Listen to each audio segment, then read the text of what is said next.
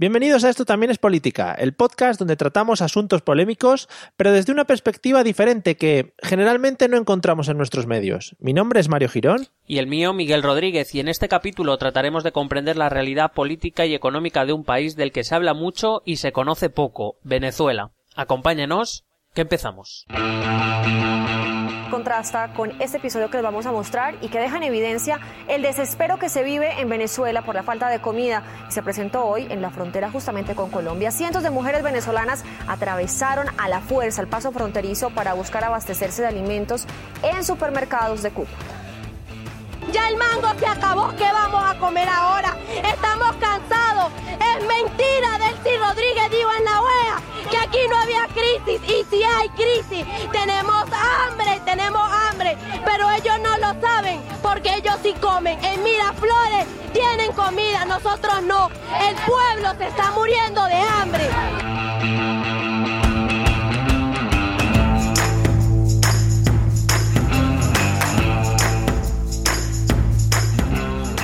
Hola amigos, bienvenidos al episodio número 12 de Esto también es política, el podcast de política. Como su propio nombre indica, ahí no hemos tirado, no, o sea, no hemos pensado mucho, en el que hablamos de cosas pues muy entretenidas y sobre todo desde un punto de vista muy de la calle. ¿Qué tal andamios? Eh, ¿Ves? Andamios, calle. Effective Wonder, somos coherentes con el título, muy buenas, pues, pues muy bien, muy contento, capítulo 12 ya, ¿eh?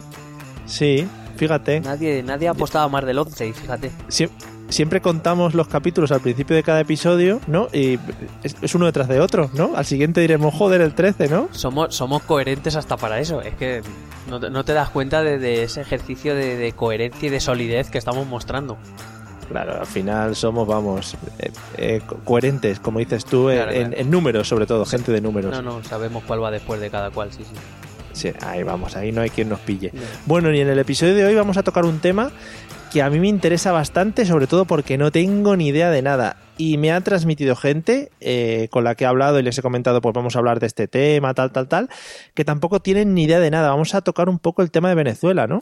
Sí, es un tema del que curiosamente se habla mucho en España, o se ha hablado mucho, porque ahora está un poco más calmadito el tema, pero del que se ha hablado mucho, mucho, mucho, pero, pero de Venezuela en sí, de los problemas venezolanos en sí, se habla más bien nada. Eh, aquí tenemos todo el lío de si podemos, si podemos no y, poco mm. más. Vaya, ese era el reto que te habías planteado y no has tardado ni dos minutos en decir la palabra, ¿no? bueno, en decir la palabra, pero no voy a entrar en ese tema, joder. Es que vale, vale. precisamente para dejarlo claro que, que no vamos, por lo menos no pretendemos, no es la idea ni, ni está guionizado que vayamos a hablar de, de la relación que pueda existir o no entre Podemos y, Venezuela. No es la idea. Efectivamente. Ahí queda el reto lanzado. Amigos, si queréis seguirnos, quedaros hasta el final del podcast para ver si lo conseguimos. Bueno, eh, entonces la primera pregunta, como bien has comentado, es eh, ¿por qué no se ha hablado de Venezuela hasta ahora? ¿O por qué no hemos hablado nosotros de Venezuela? Bueno, la verdad es que ni siquiera hemos hablado en el blog. Y, y precisamente tenía un poco que ver con eso, ¿no? El hecho de, de hablar de Venezuela mm, implicaba intentar explicar la realidad de Venezuela o por lo menos cómo, cómo se percibe eh, era meterse en una en un debate de podemos sí podemos no. Y, y, como no es nuestro objetivo meternos en este tipo de debate sino intentar explicar las cosas pues eh, la verdad es que parecía que había es lo que te decía antes no había mucho interés por hablar de Venezuela pero poco interés por conocer y comprender lo que está pasando en Venezuela más allá de la relación que tenga con Podemos. Como no es de nuestro interés y, y, pues eso, el, cada vez que se decía Venezuela ya saltaba un debate en el que no nos interesaba, pues hasta ahora pues no nos habíamos decidido hablar de, de Venezuela. Esa era nuestra idea, pero bueno, ya, ya las excusas se nos han acabado ya. Sí, eh, claro, al final el problema político, social que tengan allí va mucho más allá de lo que nosotros podamos aquí comentar sobre un partido político u otro. Claro, es que eh, básicamente Venezuela era un arma arrojadiza en, campaña electoral y, mm. nosotros no nos interesaba eh, o no entendemos este blog y este podcast de, de esta manera. Pretendemos ser, eh, pretendemos argumentar, pretendemos explicar y pretendemos comprender, no pretendemos crear guerras que, que para eso ya están otros que lo hacen mucho mejor que nosotros. Hombre, por supuesto. En, este país somos very expert, somos advanced. Sí. sí, tenemos el, el, first. Bueno, no, tenemos, yo diría que estamos ya casi en proficiency. Sí, ¿no? Sí, vale. Sí, Joder, ¿cómo sabes los niveles, eh? Más me vale. Bueno, pues vamos al, vamos al lío. ¿Por qué vamos a hablar de Venezuela en este capítulo? Pues eso, por eh, la misma razón que hasta este momento no nos, no nos había empujado a hacerlo, pues ahora sí, ¿no? estamos en un calma, o sea, en un momento un poco más de calma con este tema en el que creemos que ahora sí podemos hablar sin necesidad de recurrir a esa guerra y, y sobre todo porque queremos o por, queremos hacer eso, intentar explicar qué es lo que realmente está, está pasando, quitando todo, todo este ruido, ¿no? De, de, fondo que siempre ha acompañado al tema de Venezuela aquí en España, sobre todo en los medios, del que por cierto, si te das cuenta, cuando no estamos en campaña electoral, nadie habla de Venezuela, ningún periódico, ninguna televisión, nadie le interesa en este momento. Ya, ni nadie viaja a Venezuela a, andar por ahí metido en trámites. No, ni ahora Venezuela tiene problemas, ni ahora no, ahora no pasa nada. Eh, es, es, es así, entonces es este el momento que nosotros ahora sí queremos hablar de Venezuela. Ahora, contracorriente, ahí estamos, muy bien. Yo, luego ya otra cosa que salga bien o salga claro, mal, pero contracorriente a tope. Bueno, hemos hablado también de, otras eh, regiones como Turquía, Estados Unidos, o sea que también un poco de diversidad con países como Venezuela que tendrán su, su problemática y tendrán sus, sus, esos, sus rollos políticos. Bueno, pues vamos a... Vamos, rollos políticos te gusta como definición. Me parece muy técnico. Vale. vamos, a quiero decir, en la, línea que estamos marcando de términos políticos. Sí, sí, sí, sí. Bueno, a mí me están llamando ya de la RAI, dice, por favor, todas esas palabras que tú usas no las tenemos todavía en el diccionario bien delimitadas, ¿sabes? Como, como tú las usas. Que te ofrezcan la ñ mayúscula. por favor. O el chirimbolo de la ñ. Vamos a entrar un poquito a hablar del tema de Venezuela. ¿Por dónde empezamos? Bueno, creo que para intentar comprender un poco lo que es Venezuela hoy, eh, y aprovechando que es un poco de lo que, tiro yo, que para eso soy historiador, o, o bueno, algo parecido. ¿Cómo la has colado ahí? Sí, eh? hombre, que había que meterla ahí, si hay alguien que le interese mi currículum, que me lo pida. Pues creo que es importante para, para intentar comprender un poco el, la Venezuela de hoy, ver de dónde viene la Venezuela. Obviamente todas las situaciones políticas eh, actuales tienen un, un trasfondo histórico porque son así, eh, de hecho por eso son así y no, y no de otra manera. Entonces, si te parece, voy a intentar resumir muy brevemente cómo Venezuela ha llegado al chavismo, que es el, modelo político actual que, existe en Venezuela. Vale, me parece porque además eh, yo creo que también es una de las palabras con las que más se nos llena la boca a todos, ya no solo a los políticos y tal, y muchos no tenemos ni idea de qué va, ni de dónde viene, ni por qué está en Venezuela.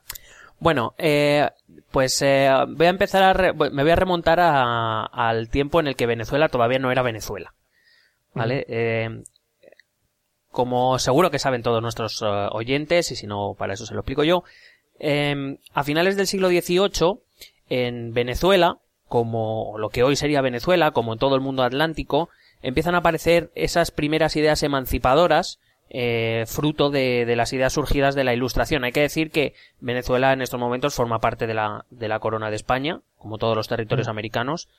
Em, y estas ideas emancipadoras se verán mm, puestas en práctica eh, con la independencia de las primero de las colonias británicas, es decir, lo que hoy es Estados Unidos, que se consigue la o proclama la independencia en 1776, em, o ese tipo de ideas que también pretenden darse paso aquí en Europa eh, a partir de la Revolución Francesa. Bueno, evidentemente la situación geográfica tan alejada que tienen los territorios americanos respecto a España favoreció la, expansión de, de, estas ideas. En Europa hubo muchos enfrentamientos entre eh, quienes pretendían eh, exportar o, o, digamos dispersar estas ideas por toda Europa y quienes querían detenerlas.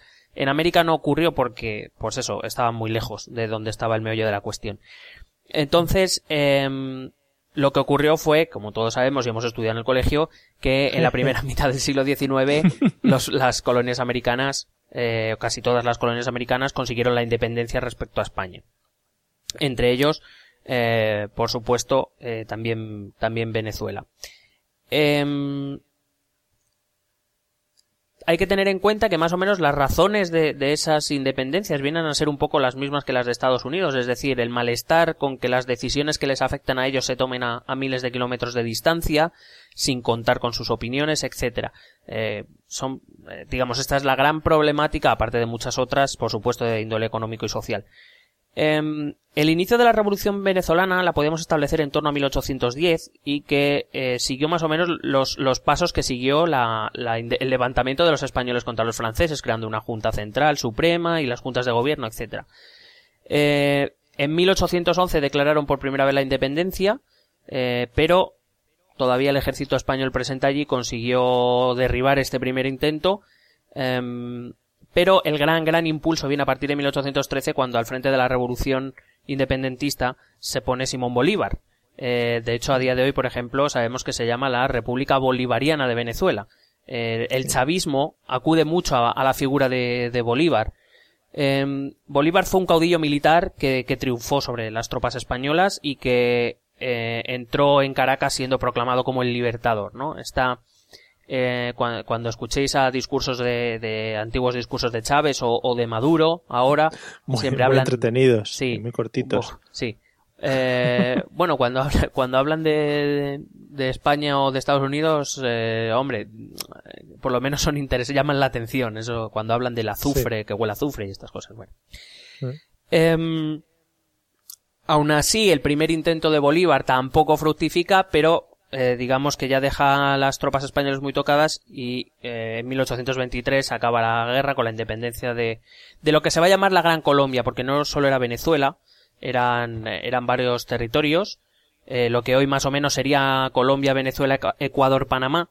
Eso es lo que se llamó la Gran Colombia, de la que luego pues se van a ir desgajando estos, estos países. entonces, una vez consigue la independencia, en Venezuela va a iniciarse un, eh, una lucha política que va a durar hasta el día de hoy. Estamos hablando, fíjate, de, de hace casi dos siglos. Pero, bueno, de todas maneras, eh, es un país bastante joven, ¿no? En relación al resto de países con los que estamos acostumbrados a tratar en Europa y tal. Claro, los, los países, las, digamos, los países más antiguos o los estados más antiguos eh, están en Europa. el resto, es que el resto, digamos. No, lo que quería. Dime, dime. Ah, perdona, lo que quería es en plan, porque se habla de Simón Bolívar y todo este rollo y parece como muy, muy antiguo, pero realmente. No, tampoco lo es tanto. Ya te digo que estamos a siete años del bicentenario, que ni siquiera se han cumplido 200 años. Digo, ni siquiera que evidentemente es una cantidad de tiempo importante para, digamos, eh, el estándar de vida humano. Pero en, cuanto a historia y a, desarrollo, no es, no es mucho tiempo, la verdad. Mm. Eh, como digo, entonces ahora empieza, va a empezar una tensión política que va a durar hasta el día de hoy. Digamos, siempre se ha producido una tensión política entre dos eh, formas de entender Venezuela o dos formas de, querer gestionar Venezuela.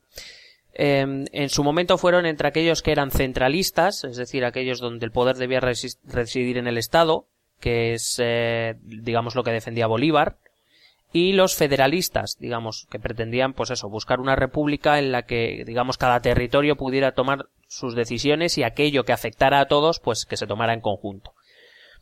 Em, finalmente, en 1830, esto producirá que Venezuela se desgaje de la Gran Colombia y ya por fin, ahora sí, eh, sea, sea un país tal como, como lo conocemos hoy. Eh, Venezuela desgajada de la Gran Colombia se vuelve a, dividir en dos, digamos, dos, eh, dos ideas. Aquellos que quieren constituir un Estado liberal a la imagen de Europa y España y, y aquellos que quieren instituir un Estado conservador, lo cual pues lleva una guerra interna, etc. Otra vez que acabará, eh, digamos, en muchos enfrentamientos armados, muchos enfrentamientos intelectuales, eh, donde intervendrán multitud de, ramas políticas, los centralistas, los federalistas, los conservadores, los liberales, los civiles, los militares, eh, los revolucionarios, habrá levantamientos, habrá campañas, golpes de Estado. Esto solo en el siglo XIX, pero seguro que son cosas que nos siguen sonando y que siguen sonando a día de hoy en la propia Venezuela, incluso cuando hoy se la considera un Estado democrático o al menos cercano a la democracia, que eso es otra de las grandes discusiones. Eso, no sé si voy a meter la pata, pero claro, eh, allí supongo que habrían llegado una confluencia de un montón de ideas eh, venidas de Europa y que es lo que dará fruto a todas estas batallas internas que comentas. Claro, eh, tenemos que pensar que aquí, a la hora de crear un Estado nuevo, claro, no sé cómo decirlo. Eh, cuando tú tienes un estado de larga trayectoria, o un país de larga trayectoria, llega un momento en que partes de algo y más o menos vas hacia donde quieres. Entonces, digamos que eso es más sencillo, porque ya partes de algo, no partes de cero. Crear un Estado nuevo es más complicado. Porque claro, tienes una tradición, tienes una tradición de pensamiento, de historia, de lo que sea, y aquí en este caso no. Claro, es que aquí el problema es que en Venezuela se juntan las ideas eh, ilustradas o liberales que vienen de Europa, eh, que en cierta, en buena medida han hecho posible su propia independencia, pero se van a juntar con el nacionalismo que surge a finales del siglo XIX, eh, mm. que van a, pues que se van a enfrentar con el, con una línea política que existe en cualquier estado, exista de hace mucho o hace poco, que es el conservadurismo, gente que, que digamos, que piensa mejor lo malo conocido que, que ir a aventuras, de cómo, qué modelo de estado queremos, si queremos un estado centralizado, si queremos un estado federalista, eh, y en este momento, sobre todo, en, y mientras a día de hoy, por ejemplo, aquí en Europa estamos acostumbrados a resolver o a intentar resolver estas cuestiones de manera política, eh, en el siglo XIX estas cosas se, se, resolvían de manera violenta en general. Mm. El problema, bueno, la, la, cuestión o una de las cuestiones que va a suceder en toda Latinoamérica durante el siglo XX es que mientras aquí en Europa, después sobre todo ya de la Segunda Guerra Mundial, está claro que eh, somos el continente que más lo sufre, em, pretendemos desenterrar, desterrar para siempre ya esta vía violenta, intentar hacerlo siempre por la vía política, en Latinoamérica esta vía violenta o semiviolenta eh, va, a continuar durante todo el siglo XX. Eh, las dictaduras en algunos países de, de, Latinoamérica ah, han sobrevivido hasta hace bien poco. Em, somos, o sea, bueno, yo no había nacido o por muy poco, era muy muy pequeño, pero Pinochet no es de hace tanto, eh, por ejemplo. Entonces, esa, esa es la cuestión. En el siglo XX latinoamericano lo que se va a producir es una lucha precisamente entre instaurar ese sistema democrático o em, pero claro ese sistema democrático o esos que pretenden instaurar este sistema democrático tienen que luchar contra aquellos que quieren mantener el statu quo y si es necesario acudirán a la violencia como han venido haciendo desde su creación no solo en Venezuela en muchos países de, Latinoamérica para eh, mantener digamos su estatus y recurrir a la violencia si lo creen necesario mm. Eh, en Venezuela se empieza a considerar la época democrática desde más o menos 1958. Pero la verdad es que la democracia en Venezuela tampoco ha sido muy estable desde entonces. Eh, por ejemplo, a un presidente venezolano, venga, venezolano, llamado, llamado sí. sí, o como se lo habías, lo habías dicho, lo habías dicho muchas veces y todavía no te has equivocado. Esta te la, te la perdonamos. Gracias.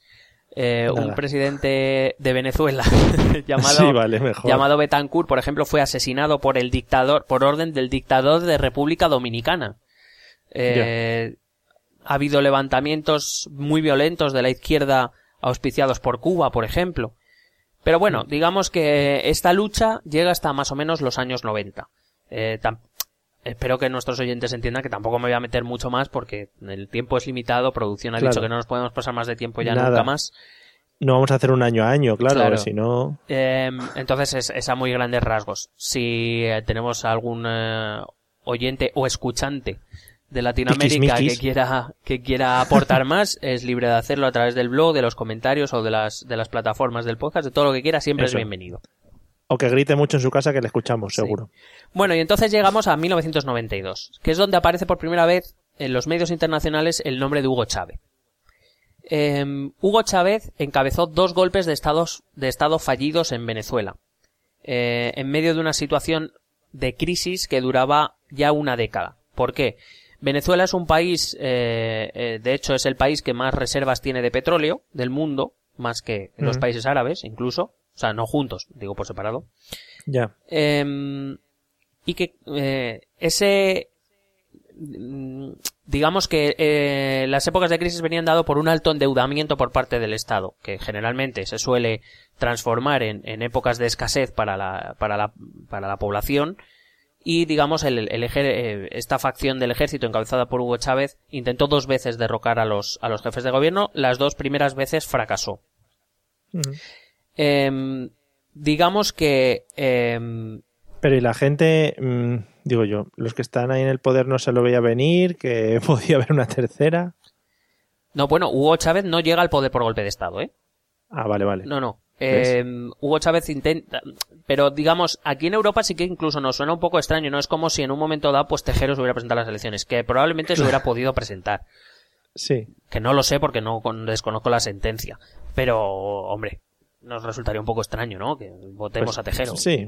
Sí, bueno, se presenta gente también raruna aquí, o sea que no. Hombre, Raruna sí, pero que, Vale, que se haya, sí, que no- que que se haya metido en el. Congreso con una pistola, bueno, bien. No. Eh, básicamente estas crisis, como digo, de, de subsistencia, eh, vienen por un excesivo endeudamiento, lo que provoca una depreciación del bolívar, que es la moneda venezolana, y por tanto un aumento de la pobreza.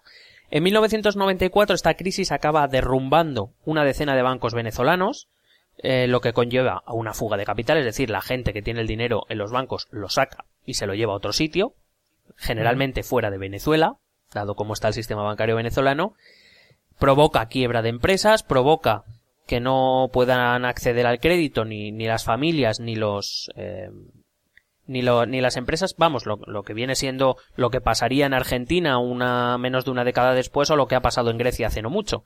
Eh, Sí. Lo que pasa es que aquí se tomaron, tanto en Argentina como en Grecia, se tomaron medidas como el corralito, el famoso corralito, es decir, la, li- Sí. la limitación de sacar dinero. Eh, en Venezuela no ocurrió y por tanto todo el mundo sacó su dinero de golpe de los bancos y se lo llevó a otros países. Muy bien. Bueno, el entonces presidente Caldera, ¿qué hizo ante esto? Bueno, pues eh, empezó a privatizar empresa pública. No sé si te suena, que esto ya lo hablamos cuando hablamos de Turquía, cuando Erdogan quería bajar la inflación, lo que hizo fue empezar a privatizar empresa pública Sí. y que además habían tomado como modelo otro país que en ese momento estaba sufriendo un gran despegue económico, eh, entre otras medidas haciendo esto, que es eh, la España de José María Aznar. Sí. Y entonces, eh, así es, en- ante estas situaciones, como Hugo, Hugo Chávez se presenta a las elecciones de 1999 como el gran favorito a, a ganarlas, y de hecho las ganó, y desde entonces fue presidente de Venezuela. Así empieza el Pero- chavismo en, en Venezuela. Porque proponía una alternativa fuera de las privatizaciones y de. Bueno, a ver, que supongo que cualquier cosa que prometiese eh, dando dinero al pueblo, digamos, no poniéndole esas limitaciones, ya sería mejor, ¿no? Que cualquier cosa de las que ya hubiera, aunque no pudiese llevarlas a cabo. Bueno, pues eh, eso lo podemos juzgar eh, 17 años después, que es lo que está pasando Sí. ahora no es otra cosa que, eh, digamos, el desarrollo de lo que Chávez inició en 1999. Hay que decir, también me gustaría decir desde ya, aunque luego lo reiteraré, que, que Maduro no es Chávez. Es decir, con Chávez podía haber problemas, pero es verdad que Chávez eh, llevaba a cabo un liderazgo sólido dentro de Venezuela, poco contestado en general. Maduro es otra cosa. Bueno, de hecho Maduro ya incluso ha perdido las elecciones a la Asamblea, que ya la controla la, la oposición, cosa que a Chávez probablemente no le hubiera ocurrido nunca.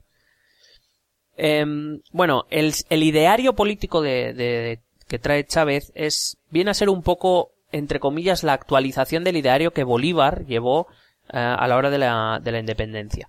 Em, Chávez concebía, eh, perdón, Bolívar concebía Hispanoamérica o Latinoamérica como un todo. Es decir, em, si, te, si, si más o menos te paras a pensar ahora mismo, existen una serie de países que más o menos están entre comillas hermanados, muy juntos, que son esos países precisamente se les llama bolivarianos, que son principalmente Venezuela, Bolivia, Cuba y eh, Ecuador. Digamos que son que tienen una política más bien eh, parecida en, en muchas cosas, pero sobre todo que tienen ese sentimiento de, de unidad, ¿no? De, de- de pertenecer a algo más, más grande, cosa que Sí. por sus modelos económicos, políticos y sociales no aceptan otros países, otros países del, del mismo área como pueden ser, por ejemplo, Chile o, o Brasil. Uruguay o la, Argen- la Uruguay de Mújica o la, o la Argentina de los Kirchner estuvo muy cerca también de, de este, de este proyecto. Y el objetivo de Chávez era introdu- introducir un nuevo tipo de socialismo propio, es decir, no, no un socialismo a la europea, que era, eh, Chávez pensaba que, mm, que muchos de los problemas que habían tenido los países hispanoamericanos era por, eh, por importar ideas europeas e intentar establecerlas allí de la misma manera. Eh, entendía que Latinoamérica debía empezar a seguir una línea propia. Em, el Bueno, a ver, a ver, viéndolo así desde fuera, en cierta parte puede tener su razón, ¿no? Si quieres establecer unas ideas políticas, siempre tienes que adaptarlas un poco al entorno donde estés, donde vayas a desarrollarlas. Sin duda alguna, una de las grandes ideas que ha desarrollado el chavismo, que Chávez la explotó, pero lo de Maduro ya es para verlo, es esa idea de imperialismo, ¿no? Como que, que, que todo lo que se quiere hacer en Latinoamérica viene impuesto de los grandes imperios, principalmente de los impuestos europeos, de, perdón, de los imperios europeos y del imperio estadounidense. Principalmente también nos, nos hacen mucho caso o nos echan mucha culpa a España, dado nuestra, nuestra estrecha relación histórica. Eh, siempre, bueno, si te das cuenta, siempre atacan mucho o a España o a Estados Unidos más que al resto de países europeos. Sí.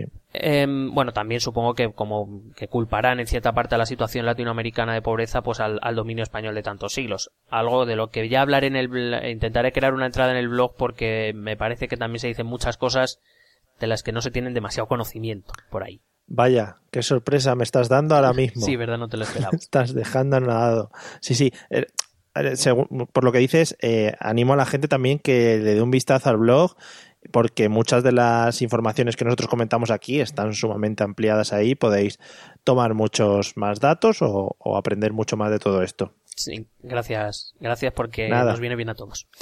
Se llama Transmedia esto que hago. Fíjate, todo lo que he aprendido. Yo en, en, en A3 Media sé que lo llaman sinergia. sí. En A3 Media. Bueno, vamos al lío que, vale, ¿cuándo, empieza el escepticismo a esa política de, de Chávez? Bueno, la realidad es que eh, se inicia, eh, según Chávez llega al gobierno, eh, promulga una constitución, la constitución de 1999, que crea una Asamblea Nacional compuesta por un 95% de miembros del Partido Chavista, casualmente. Qué bien, qué bien. Vaya, qué curioso. Claro, la primera gran, em, digamos, duda que se cierne sobre el, sistema de, creado por Chávez es si realmente existe una separación de poderes como un sistema democrático exige. Mm. Porque los jueces, los, tres poderes están controlados por el, por el líder, que es, que es Hugo Chávez. Entre los años 2001 y 2002, debido a sus políticas, de, llevó a cabo una, una política, em, digamos, de mucho gasto social, repartió, repartió muchas tierras entre los campesinos venezolanos, eh, pero precisamente por estas políticas también recibió algunas protestas sociales y algunos paros en, las empresas que había entonces.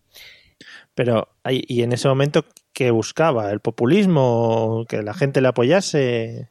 Em, creo que buscaba una mezcla de dos cosas. Creo que buscaba ganarse al pueblo, es decir, el, sistema creado por Chávez eh, es, es, un sistema que estaba o que estaba pensado, lo pensó para que durara en el tiempo. Eso sin el apoyo popular es difícil mantenerlo. Pero por otro lado creo que sí que también intentaba hacer un cambio de política real. Es decir, intentaba aplicar las ideas del socialismo, principalmente cubano, del, del de lo que había ocurrido un poco del ideal revolucionario de Cuba, intentaba eh, crear una nueva base económica y social dentro de su país que obviamente a la vez intentaba que fuera afín a su propio modelo. Em, creo que no es algo de lo que se le pueda culpar en exceso, creo que todos intentan llevarse las, arrimar el asco a su sardina, no... Claro, sí, sí, sí. Em, eh, en este contexto se produjo un intento de golpe de Estado en 2002, concretamente el 11 de abril eh, hay una protesta en Caracas y el presidente de la que de lo que podríamos llamar la patronal de allí, es decir, el jefe del sector de las empresas, eh, se autoproclama presidente de, Venezuela con diversos apoyos. Eh, varios medios de comunicación intentaron em, apoyar este intento de golpe de Estado, intentando echar a Chávez, pero este golpe de Estado fracasó principalmente por la lealtad del ejército y de gran parte del, pueblo venezolano. Eh, de hecho, por ejemplo, seguro que habréis escuchado que algunos medios de comunicación han sido cerrados en Venezuela o que han sido vetados, mm. etcétera. Viene esto, esto, viene a raíz de aquí. Son, son medios de comunicación que en su momento, o que no se les ha renovado la licencia, medios de comunicación que en su momento se pusieron eh, de parte de ese intento de golpe de Estado que pretendía echar a Chávez del, del gobierno. Hay que decir que este golpe de Estado viene principalmente porque mm, las oligarquías del país, digamos, las, las élites del país que hasta ese momento habían vivido de una manera, se encuentran con que eh, les están quitando sus tierras, sus posesiones, Eh, es el famoso expropiese. Seguro que habéis visto el vídeo de Chávez diciendo, ¿y eso qué es? Una tienda, expropiese. ¿Y eso qué? No sé qué, expropiese. Pues es esa política donde a quién le van a expropiar, pues al que tiene. Eh, eso no, no hay, no hay mucho misterio. Pues eh, digamos que estas élites empiezan a, mover para intentar reducir a Chávez. La cuestión es que este golpe de Estado fracasa y eso le, da la oportunidad a Chávez de reforzar su propio sistema, de reforzar su propia figura y de, por unos cuantos años, debilitar y anular a la oposición. Em. Durante su gobierno, Chávez creó muchos programas de ayuda social. Eh, ellos lo llamaban eh, misiones bolivarianas. Este, si te, si te, das cuenta, claro, la retórica es muy importante. Sí, sí, sí. Es casi, casi Hugo Chávez se presenta como el Mesías que viene a salvar a Venezuela y a, eh, y, y, digamos, a darles la dignidad que por lo visto hasta ese momento les faltaba. Sí, la reencarnación de Simón Bolívar, un poco. Claro, el, el heredero, ¿no? del bolivarianismo. Sí. El problema está en cómo lo hizo. Eh, eh, todos estos estas misiones bolivarianas, estos programas de ayuda y desarrollo social se basaron en la riqueza petrolífera de Venezuela. Es decir, al tiempo que llevaba una política internacional muy dura contra lo que él denominó el imperialismo, de lo que te he hablado antes, eh, que se centró sobre todo en Estados Unidos y España, Venezuela empezó a llevar una política muy peculiar con su petróleo, que afectaba también a sus relaciones exteriores. En 2006, Chávez vuelve a ganar las elecciones eh, lleva a cabo varias reformas de la Constitución que incluían el control directo de las Fuerzas Armadas por el jefe del Estado, cosa que hasta ese momento no ocurría, eh, que incluía nuevos controles económicos y la reelección indefinida del jefe del Estado, del jefe del presidente de la República, en ese caso de él mismo. Sí. ¿Vale? Eh, claro, esto ya son intentos de perpetuarse en el poder que en Venezuela, en la misma Venezuela, ya no son, ya son vistos con un poco de, de recelo. Em, como te he dicho antes, aprovechó para no conceder renovaciones de licencias a los medios más críticos, pero el referéndum que debía confirmar las reformas constitucionales eh, lo rechazó, aunque algunas fueron aprobadas en 2008, pero eh, digamos el pueblo por primera vez empezó a ver qué es lo que pretendía Chávez, que era mm, instaurar su sistema, pero perpetuarse en el, en el poder. En 2013 sabes que Chávez fue reelegido, pero murió eh, a los pocos meses, en marzo de 2013. Eh, Para los amigos de las teorías conspiranoicas que decían que ya estaba muerto desde hace mucho antes y que ese día lo único que se fue enseñar el cadáver, por decirlo de algún modo. Pero bueno, también sabes que hay quien dice que Fidel también está muerto y estas cosas. Bueno, esto se lo dejamos ahí. Gil está vivo. Sí, y en Venezuela además dicen. Está, sí, sí, con Elvis. Están los dos allí. sí, de, de Juan Dalmus. Hombre. Eh, y él eh, el sucesor fue Nicolás Maduro, que fue designado por el propio Chávez en contra de Diosdado Cabello, que por cierto es uno de los hombres del ala más dura del bolivarianismo, que venció a Capriles, que era la cabeza elegida por la oposición, que intentó unirse en un solo frente para, para tener más opciones de ganar. Aún así, Maduro ganó por tan solo unos 200.000 votos. Eh, y este, digamos que es el... lo que pasa es que, digamos, estos 200.000 votos se pusieron en duda que realmente hubiera esa diferencia, digamos, vinieron a acusar al sistema, porque claro, el sistema electoral lo controla el régimen, em, que realmente se habían amañado las elecciones, y desde entonces, pues la verdad es que lo que lo único que ha pasado en Venezuela en el, en el sector, en la, parte política, es que eh, la oposición ha ido ganando fuerza y el régimen la ha ido perdiendo. Entre otras cosas también por la falta de liderazgo del propio Maduro. O sea que al final una de las figuras más importantes en la historia de Venezuela es el señor Chávez. Sin duda alguna. Eh, eh, ¿Cuánto hay de.? Porque, a ver, yo he oído muchas cosas, no sé si verdad, mentira, de que hablaba con fantasmas, de que se le presentaba a Simón Bolívar a las reuniones, cosas de ese estilo cuánto hay de, de, persona implicada por su país y cuánto hay de zumbao, porque a veces no tenía cosas muy normales, ¿no? No, pero eh, yo creo que cualquier hombre que intenta em, instaurar este tipo de régimen, no, no, no porque sea socialista o no lo sea, quiero decir, las, las políticas, incluso la política del primer Chávez, incluso es, es aceptable dentro de un sistema democrático. El problema está cuando lo que intentas es perpetuarte en el poder e intentar instaurarlo de tal manera que no haya otra alternativa posible. Es decir, la oposición fue acallada a través de los medios de comunicación, de las élites del país que tuvieron que pues, pues eh, huir o exiliarse en algunos casos. Ahí es donde empieza el problema. Eh, y como te he dicho antes, pues la, retórica eh, tiene, tiene mucho que ver. Creo que Chávez era muy inteligente, cosa que no creo de Maduro. Pero bueno, estos son opiniones personales. Pero creo que Chávez fue muy inteligente y lo que pasa es que en un momento dado yo creo que, como a todos que ven que lo que está haciendo funciona, pues se vino demasiado arriba. Ya. Que al final lo llamas democracia, pero vuelve un poco a chamusquina, ¿no? Bueno, hay, em, hay un es que ahora mismo no me acuerdo, hay un observatorio que, que, habla más o menos de las libertades que existen en los distintos países y divide a los países en cuatro, eh, en cuatro tipos de países, digamos. Eh, democracias, eh, democracias autoritarias, es decir, con algunos tintes de, de, autoritarismo, las, los países autoritarios con algunas características democráticas y los finalmente pues las autoritarias o dictatoriales. Eh, este observatorio em, hablaba, decía que Venezuela era de los segundos, era una democracia, pero con algunos, con el régimen de, bajo el régimen de Chávez, bajo el chavismo, con algunos tintes eh, autoritarios. Es decir, no era un país de 100% democrático como pues se consideraba general a la mayoría de países europeos o al propio Estados Unidos, porque faltaban algunas libertades como era la libertad de prensa o, o esos intentos de intentar perpetuarse en, en el poder. Eh, ¿Es democracia? En general sí. Venezuela, creo que no se puede decir que Venezuela sea una, una dictadura. Creo que no lo es. Pero que tiene tintes autoritarios, eh, creo que se es evidente. Se ve, se ve de lejos. Eh, bueno, pues, ¿qué tema nos toca ahora? ¿Cómo estamos o los problemas económicos? ¿Por dónde tiramos? Pues mira, acabo brevemente con la situación política y empezamos ah, con lo de la economía, que creo que es lo que más eh, puede ser relevante de cara, pues eso, sobre todas las imágenes que vimos últimamente de, de las colas de venezolanos en la frontera con Colombia deseando pasar para conseguir subsistencia. Siempre se dan estas informaciones de que no se puede comprar papel higiénico en, en Venezuela o tal. Vamos a ver qué hay de verdad y si, y si hay algo de verdad, por qué está ocurriendo. En lo político, finalmente decir que, como te he dicho antes, a finales de 2015 se celebraron las elecciones a la Asamblea que ganó la oposición que además la controla porque tiene mayoría absoluta. Y es decir, ahora mismo estamos viendo en Venezuela una lucha entre el oficialismo, que, que digamos controla el, el, aparato estatal, y el órgano legislativo, que es la Asamblea, que está controlada por la, por la oposición.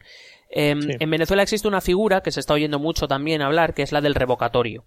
Em, el revocatorio es una figura jurídica recogida en la Constitución mediante la cual si se reúnen un número de firmas eh, se puede solicitar un referéndum en el cual si el pueblo, eh, digamos, para que el pueblo opine si el gobierno lo está haciendo bien o el gobierno se tiene que ir. El problema está en que ese revocatorio la oposición lo ha pedido desde que llegó a la Asamblea, eh, pero obviamente todo el aparato estatal está luchando por retrasarlo al máximo posible por una razón.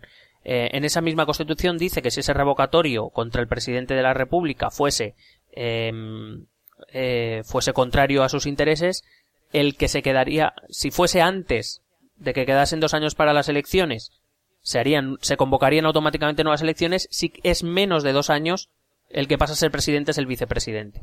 Esos dos eh, van a quedar dos años en, eh, en marzo, eh, perdón, en enero del año que viene, 2017. Lo que está haciendo ahora todo el aparato estatal es retrasarlo. Ellos dicen que sí, que ellos aceptan el revocatorio, pero están poniendo todo tipo de trabas para que como mínimo el revocatorio se pueda hacer más allá de enero de 2017 y por tanto eh, que Maduro perdiera el revocatorio, que puede ser algo perfectamente posible, eh, quien se quede en el gobierno sea el vicepresidente, que en este caso el vicepresidente del gobierno venezolano es un tal Isturiz que casualmente es yerno de Chávez. Vaya, qué curioso. Están ahí, ay, que se nos han perdido los papeles, que se nos ha comido el perro, no sé qué, no sé cuánto. Claro, por si hubiera alguna duda de ese tinte autoritario, eh, eh, este Diosdado Cabello del que te he hablado antes, que es eh, quien eh, a quien Chávez no escogió precisamente por ser incluso demasiado de la ladura, dijo públicamente esto hay una grabación que se puede escuchar donde dice que que básicamente lo que hay que hacer es llevarlo hasta más allá de 2017 que como que prácticamente asumía que Maduro iba a perder el referéndum, que por tanto Isturi sería presidente que Isturiz como presidente podía nombrar a Maduro como vicepresidente y después Isturiz dimitía y Maduro volvía a ser presidente.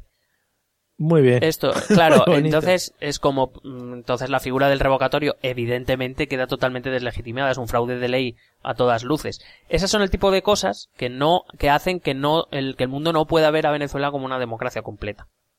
Claro, claro, claro, sí, al final parecen, ya te digo, huele todo un poco a chamujina. Claro. Bueno. Vámonos con la economía, si te parece que es, para ver cómo hemos llegado. Porque esto es una historia muy curiosa. Eh, y precisamente una de las grandes razones para hacer este podcast es que nadie se para a explicar cómo es posible que las imágenes que llegan a Venezuela, que no creo que las false, que no se pueden falsear, ocurran en el país con mayores eh, reservas de petróleo del mundo. Es decir, Venezuela es el país fundador de la OPEP, de la Organización de Países exportado, eh, de Organización de Productores Exportadores de Petróleo. Es Venezuela. Eh, bueno, pues todo empieza con una empresa que se llama PDVSA, que viene a ser Petróleos de Venezuela S.A. Vale.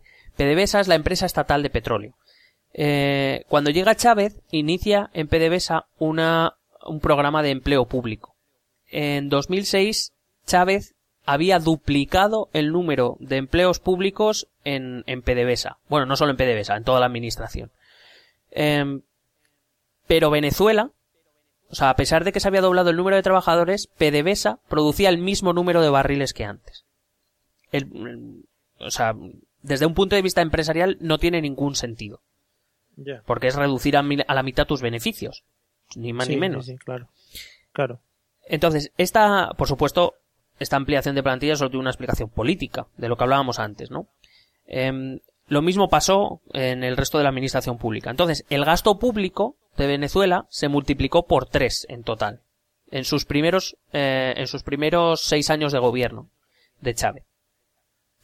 Sin embargo, mientras Chávez gobernó, esto no era un problema, era un, a ver, es poca previsión, pero no es un problema, porque el precio del petróleo era un, era un, precio alto, era un precio estable, con lo cual le permitía esta política. El beneficio del petróleo le daba para esto. Ay, amigo. Eh, de hecho, eh, un dato que sí que me gustaría decir es que los datos estadísticos hablan de la población bajo el umbral de la, de la pobreza se redujo del 60 al 30% durante los seis primeros años de Chávez. Lo cual... Eh, es mucho, sí, sí. Claro. Em, por cierto, que por mucho que dijera Chávez, Chávez estaba en contra del imperialismo, pero bien que le vendía petróleo a los países imperialistas y bien que se lo compraban los otros, por mucho que criticaran a Chávez. Todos vemos, hemos visto seguro fotos de algún líder occidental, bueno, alguno de varios líderes occidentales haciéndose la fotito con Chávez porque el petróleo venezolano interesaba. Hombre, muy rico eso, nos ha jorobado. Claro. Sí, sí. Pero eh, en ese discurso del imperialismo que iba en contra, que lo que pretendía era subyugar a Venezuela, etcétera, etcétera, bueno, pues hay que decir que Chávez fue el primero en jugar a este juego, porque vendía petróleo a los países imperialistas. O sea, no, no, yo, nadie eh, vio que Chávez tuviera muchos remilgos en esto. Ya, le entraba dinero sucio a su país. Sí, pero si te das cuenta, es la, es la época en la que nadie duda que, Venezuela es democrática y que Chávez es un demócrata. Ya te digo, todos hacen fotos. Eh, bueno, de hecho, España, sabes que mantuvo y sigue manteniendo un comercio de armas con Venezuela bastante importante. O sea, que, que decir, el imperial, esta retórica del imperialismo y del populismo de Chávez, etcétera, bueno, es, debe ser para lo que interesa. Pero la realidad es que esta política, con la del expropie ese que te he dicho antes, la expropiación y, nacionalización masiva, lo que hizo fue vaciar de empresas el país. Así que llegamos a 2012 y Venezuela, es decir, antes de la muerte de Chávez, depende en gran parte del petróleo. Una estadística que he podido leer habla de que el 95% de las exportaciones son del petróleo. En 2014, ya con Maduro en el gobierno, los precios del petróleo caen en picado. Eh, digo, ya está Maduro. Maduro es el que es el que dice que, que, un día le vino un pájaro que le silbó y que estaba claro que era Chávez que le hablaba, ¿sabes? Bueno, eh, sí. No lo digo por si se nos olvida. Claro, ¿qué pasa? Que ante muy bueno. Es que es muy bueno. Sí, sí. No, además hacía el silbidito, hacía... Decías, pero... Claro, hombre, pues, para que la gente, por si lo siente, la gente también que sepa cómo diferenciar a Chávez de un pájaro corriente. Claro, entonces estamos hablando de un Estado que tiene un gasto público en, funcionario, en funcionariado público mm, enorme, que además está llevando a cabo sus misiones bolivarianas. Es decir, está teniendo un gasto público enorme. Y su mayor fuente de ingresos, que hasta ese momento sí que le había permitido eh, mantenerlo, se desploma, que es el petróleo. Cuanto menos es el valor del petróleo, menos ingresa Venezuela. ¿Qué ocurre? Pues eh, está claro, eh, hay, ocurre principalmente un, un aumento de la deuda impresionante, una falta de liquidez impresionante. A esto solo se le puede poner remedio de dos maneras y bien lo estamos sufriendo en España. En España pasó lo mismo, solo que fue con la construcción en vez de con el petróleo. Sí. Eh, a esto solo se le puede poner remedio de dos formas. O, si aquí, si aquí, ¿verdad? Si aquí hubiéramos tenido petróleo, ya estuviera sido ya. Bueno, el petróleo, el petróleo lo tendríamos hipotecado ya hasta 2040. sí. Eh, solo hay dos formas de, de, paliar esta situación, y bien lo sabemos en España, y bien se encargan de recordárnoslo en la Unión Europea, que es o bajar el gasto público o aumentar la recaudación. Es decir, aumentar los impuestos. ¿Qué, cosas, no? Más curiosas. O ganar más o gastar menos. Claro, pero España tiene una ventaja sobre Venezuela. Y es que, como te he dicho antes, en Venezuela prácticamente se quedó sin empresas. Si no tienes empresas, ¿a quién le vas a cobrar impuestos? Ya, ya. Porque aquí todavía pueden explotar a, los, a, a las pymes, a, desgraciadamente. O sea, claro, pero bueno, que aquí nos matan impuestos a, las pymes, a los autónomos, etcétera. Pero allí no hay de eso. Y no creo que Venezuela sea ningún paraíso para que ahora se empiecen a ir las empresas corriendo para ya a establecerse allí. Pues ahora mismo, ahora mismo no. Claro. Aparte, aparte porque, entre otras cosas, tienen mucha inseguridad jurídica precisamente por esa política del expropiese. Es decir, ninguna gran compañía va a ir a invertir si a lo mejor a, los seis meses a Maduro se le cruza la vena y dice que a partir de ahora es eso del Estado. Ya. Entonces, eh, además os hay que añadir que los impuestos se pagan en bolívares, una, la moneda local, o sea, la moneda propia de Venezuela, que es cada vez está más, o sea, vale menos. Ya. Con lo cual, eh, el gobierno no tiene ni dinero ni capacidad para recaudar dinero dentro del país. Esa es la, la, gran razón por la que en Venezuela eh, ocurren cosas como la que llegan a través de las, de las imágenes. Maduro intentó, eh, la, una de las primeras acciones que Maduro intentó fue imprimir dinero. Ellos sí tienen el control de su moneda, no como aquí, que lo tiene el Banco Central Europeo. Entonces imprime moneda. Pero claro, al imprimir más moneda, lo que haces es que tu moneda valga todavía menos, porque cuanta más moneda, esto es ley de oferta y demanda pura y dura, cuanta más moneda hay, pues menos valor tiene. Eh, ¿Qué pasa? Al bajar el bolívar, sube la inflación. ¿Te acuerdas cuando hablábamos de Turquía, no? Pues, pues básicamente ah, la inflación en Venezuela desde 2015 ha, ha sufrido un aumento del 200%. Es decir, se ha duplicado. Lo que bien. El té aumenta que valía, el té aumenta era el de Turquía. Bueno, pues aquí en Venezuela, yo que sé, que, sé, que es típico de Venezuela. No lo sé. Bueno, pues lo que es, pues una cerveza venezolana que te cueste 50 bolívares, ah, al poco tiempo ya te vale 100 en el mismo sitio. Con lo cual, el dinero que tienen, el cada vez menos dinero que tienen los venezolanos, se lo tienen que gastar en cosas más básicas. Como cada vez se compra menos y se gasta menos, hay menos consumo, los precios siguen subiendo. Con lo cual llega un momento en que el dinero que tienes tú disponible no te da para casi nada. Y el problema está, y luego está el problema de los, de los abastecimientos. Eh, bueno, esto está pasando desde hace tres años. Es decir, los precios no paran de subir, el dinero de la gente cada vez vale menos y las grandes y los grandes capitales se han ido de Venezuela. No hay empresas. Esto es lo que está pasando. Es decir, de esto desde hace tres años. ¿Qué pasa? Que el Estado no puede financiar sus misiones bolivarianas. De hecho, concretamente aquí he puesto a tomar por culo todas las misiones bolivarianas de Chávez. tus resúmenes, sí. yo creo que es lo que dejan más claro eh, todo el tema. Somos gente del pueblo, Mario. es verdad. Bueno, entonces la pregunta es, ¿puede ser peor? Sí, puede ser peor porque Maduro lo hizo peor. Mira, Maduro instauró, intentando eh, frenar la subida de precios, instauró una cosa que se llama el precio máximo de venta al público. Es decir, em, una, un límite para los productos básicos de precio. No podían costar más de X. Sí. Tú dirás, hombre, pues eso a priori no es malo. Bueno, no, sí. Claro, es decir, el pan pues no se puede vender a más de, yo que sé, a más de 30 bolívares. No sé, lo que mm. sea. Por cierto, esto eh, es debido, o sea, toda la culpa, por supuesto, es de los imperialistas que han, que han conseguido que Venezuela esté en la situación en la que está. Bueno. Que han creado el pan. Sí, ha debido venir otro pájaro a decírselo. eh, pero os voy a contar porque esto, en esta situación, no es una buena idea lo de poner un límite a los precios. Eh, a día de hoy es muy difícil que cualquier cosa que tú produzcas no necesite algo del extranjero. ¿Qué pasa? Que si tu moneda es débil y tienes que comprar algo de las semillas, el tractor, lo que sea, el, el pienso o los abonos químicos, eh, los productos primeros o cualquier otro tipo de producto que te has comprar fuera, si tu moneda vale poco, es decir, vas a tener que gastar gran parte de tu dinero en comprar cosas de fuera que necesitas. Claro, te sale más caro producirlo que venderlo. Claro, ¿qué pasa? Que eh, solo puedes, si, si a mí me, me aumentan los costes de lo que yo produzco, pero luego llega el gobierno y me dice que no puedo vender a más de tal, lo que, lo que ocurre es que normalmente incurro en pérdidas. Porque mis gastos han aumentado, pero mi precio me lo has limitado. Es decir, si antes me costaba, vamos a poner 100 bolívares, eh, producir 100 gramos de trigo y yo lo podía vender a 200, tengo un beneficio. Pero si a mí me aumenta el precio de coste de producción a 200 bolívares, pero tú no me dejas venderlo a, menos, a más de 50, yo estoy perdiendo dinero, con lo cual no voy a meterme en ese jardín.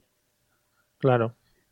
Claro, entonces lo que pasan dos cosas, una de dos, o dejo de producir, o, es decir, si teníamos pocas empresas privadas, pues olvídate, o existe la otra cosa, que es el mercado negro. Es decir, yo doy salida a mis productos por el mercado negro. ¿Qué pasa? Que como hay poco abastecimiento por estas razones en los supermercados, por ejemplo, pues la otra forma que tienes de conseguirlo es yendo al mercado negro, donde lo vas a tener, pero mucho más caro. Y esto es lo que está pasando en Venezuela. Así a grandes rasgos. ¿Qué te ha parecido? Hombre, está bien. Y ya digo, por eso nos encontramos el tema de las colas a Colombia, porque. Claro, porque les es. Productos de primera necesidad, claro. Claro, a la gente eh, le sale más barato cruzar la frontera y ir a Colombia a comprar que quedarse en Venezuela, que donde solo tienen dos opciones, o ir a un supermercado y ver si tienen la suerte de que haya lo que necesitan, o ir al mercado negro y dejarse pues todo el sueldo para comprar pues pañales, papel higiénico o lo que o lo que fuera. Estos productos de primera necesidad, como te digo, pues eso, o vas al mercado negro o, o te tienes que cruzar a Colombia. Solo una pregunta para dejar todo esto zanjado. Eh, la posible solución a esto sería un cambio de gobierno y que la oposición se pusiese a gobernar y a, modificar leyes o cosas que eh, en contra del chavismo. A ver, eh, yo lo de ir en contra o a favor, yo ahí no, me meto. yo lo que sí, lo que sí, creo es que evidentemente Venezuela em, forma parte de un mundo globalizado y, y creo que debería ser consciente de eso. Eh, simplemente lo que, lo que digo es que em, Chávez intentó, o sea, el modelo bolivariano pretende ser un modelo cerrado, donde, donde quieren evitar las influencias externas de los imperialistas, pero el problema está en que la, la única gran riqueza o que sostuvo la gran parte de la política chavista fue el petróleo, que se lo tiene que vender a otros países. Es decir, está, quiera o no, están insertos en un mercado Em, en un mercado global. Y, y claro, por ejemplo, no tener empresas o no dejar competir a las empresas implica eh, y, no me estoy metiendo en si es moralmente bueno o malo porque seguro que tenemos eh, oyentes que creen que el capitalismo es algo malo o lo que sea. Yo es que no me voy a meter a valorar eso. Lo que sí digo es que es poco realista lo que lo que pretende hacer eh, y sobre todo lo que pretende hacer Maduro poniendo límites a los precios porque si quieres tener eh, abastecimiento, tienes que dejar libre competencia. Mm. Que, a lo, que, a lo mejor ese es el problema. Si no, si tampoco dejas libre competencia, eh, pues eh, digamos que los precios serán altos. A lo mejor la competencia pues te ayuda a bajar los precios algo. Limitarlos tú lo que te hace es que la gente no, no produzca si no le va a ser rentable. Como los precios limitados son bajos, pues no le va a resultar rentable a nadie. Claro. Mm, ojalá el mundo fuera de otra manera. Es verdad que el mundo se mueve por intereses económicos y es un poco triste cuando, cuando ves ciertas cosas. Pero el mundo ahora mismo es, el que es. Sí, es lo que hay. Pues nada, eh, nosotros dejamos este audio aquí. Si alguien conoce al señor Maduro de cerca y sabe que si le gustan los podcasts y se lo quiere pasar, pues aquí le quedan un par de ideas, ¿no? Pues yo ahí, ahí lo dejamos y bueno, y, que le dé al like. Dale al like, Maduro. Sí, lo, lo único que pedimos a cambio recordamos nuestros métodos de contacto para que la gente nos escriba porque están llegando por botones de mail. Pues no me da tiempo a leerlos todos. Normal. Eh, correo electrónico, esto también es política, arroba gmail.com. Eh, Facebook, esto también es política. Twitter, el del pajarito, eh, no el que habla Maduro, arroba ETE política. Y el blog, esto también es política.wordpress.com. Eso es. Y para que no te ahogues, por terminar, porque estaba producción apretando por detrás. Ya, ya, la veo, ya la veo. Me está haciendo señas. Tiempo. Sí, sí. vamos a terminar el episodio de hoy. Muchas gracias por escucharnos. Y nada, nos vemos en el próximo episodio, ¿no? Con otro tema apasionante como los que solemos tocar. Por supuesto. Hala, pues nos vemos en el próximo. Chao.